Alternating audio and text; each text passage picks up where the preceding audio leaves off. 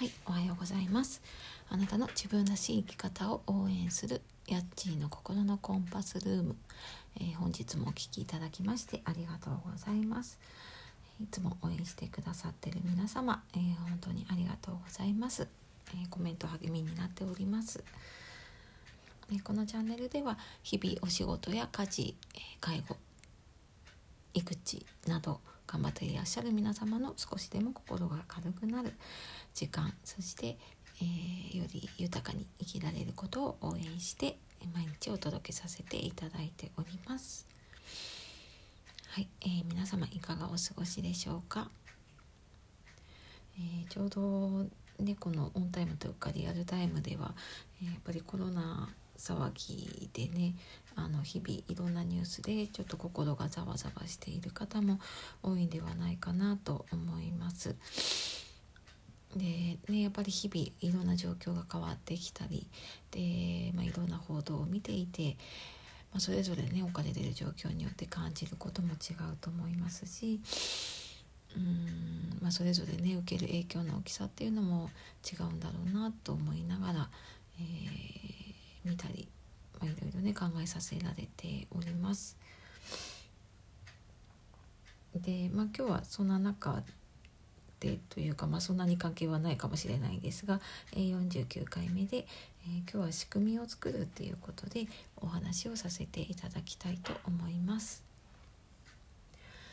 えー、今ね結構周りで副業をしていたりっていう方が増えてきていて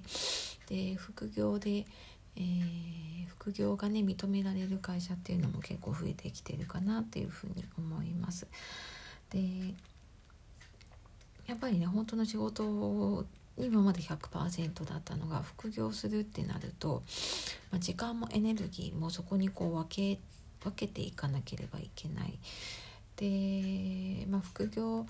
本当にね趣味程度でやるのであればただの趣味になるんですがそれを、えーと、なりわいとしてね副業としてやっていくってなるとやっぱりある程度ちょっとビジネス的な感覚だったりとか、まあ、仕事としてのね考え方っていうのが必要になるかと思います。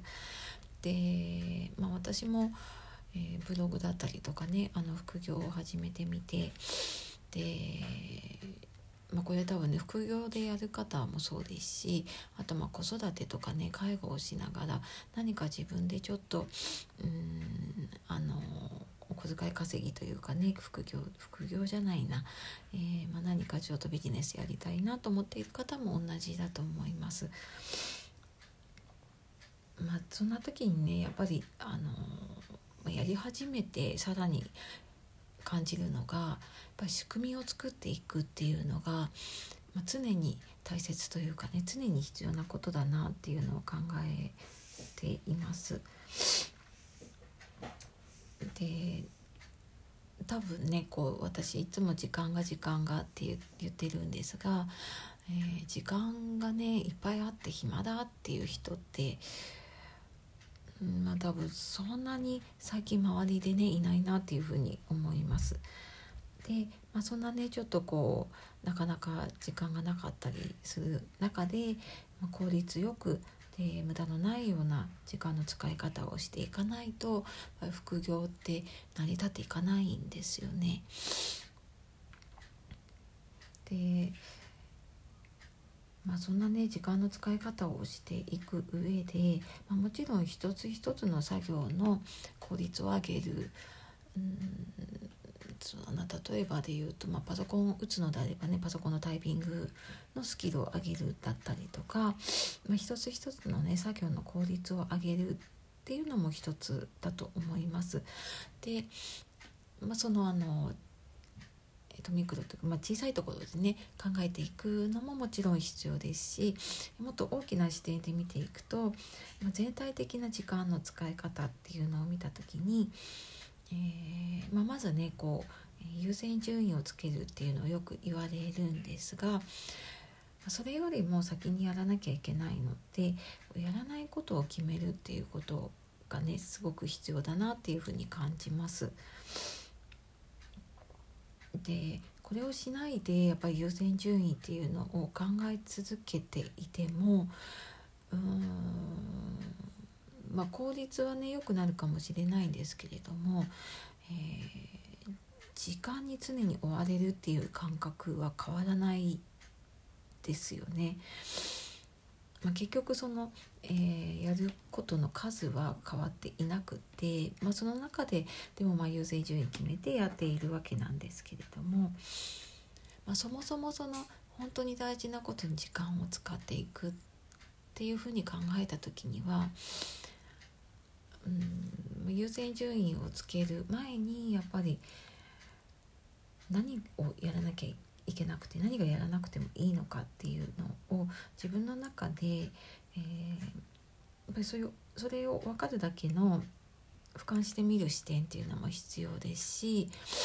であこれなんか後でいいなって思いながらもやめる勇気ってなかなかね出ないなって思う方もねいるんじゃないでしょうか。うんね、物で言うとこうなかなか物が捨てられないっていうのと同じような状況かもしれないんですがいつか必要になるかもしれないとかうんいつかこれやっておけば役に立つんじゃないかっていうふうにね思ってやっていることっていうのもあります。で、まあ、確かにね後々必要になるっていうこともあるんですがそれが本当になんかこう直近で必要になるっていうのが分かっていればきっとそれは必要な時間なんだけれども、うんまあ、それが必要になるのが何ヶ月先なのか何年先なのか、まあ、それが分からないっていうのであれば、まあ、そこはね一旦それをやるっていうことをやめることでその分の時間っていうのが浮いてきますね。なのでその分を、えーと、逆にこう優先しなきゃいけないことに注ぐっていうのがねすごく大切だなっていうふうに思います。でこれ本当にあのー、ま、他の方も言ってたんですけどね「言うはやすし行うは私で」まあ、言ってるのはね簡単なんですけどいざじゃあこれはやらないって言ってねなかなか決められないんですがうんただやっぱりそんな時にはね、えー、まあ、短期的なその視点というかね短期的な目標で見ているとやっぱりそうなってしまうんだけれども長期的にね例えばこう1年先3年先5年先って考えていった時にじゃあ自分がどうなってたいのかなって思うとまあ、そうするとやっぱりね本当に今やらなきゃいけないことに時間をかけないといけないしうん、まあ、その何年も先に自分が目指す姿に近づくための近道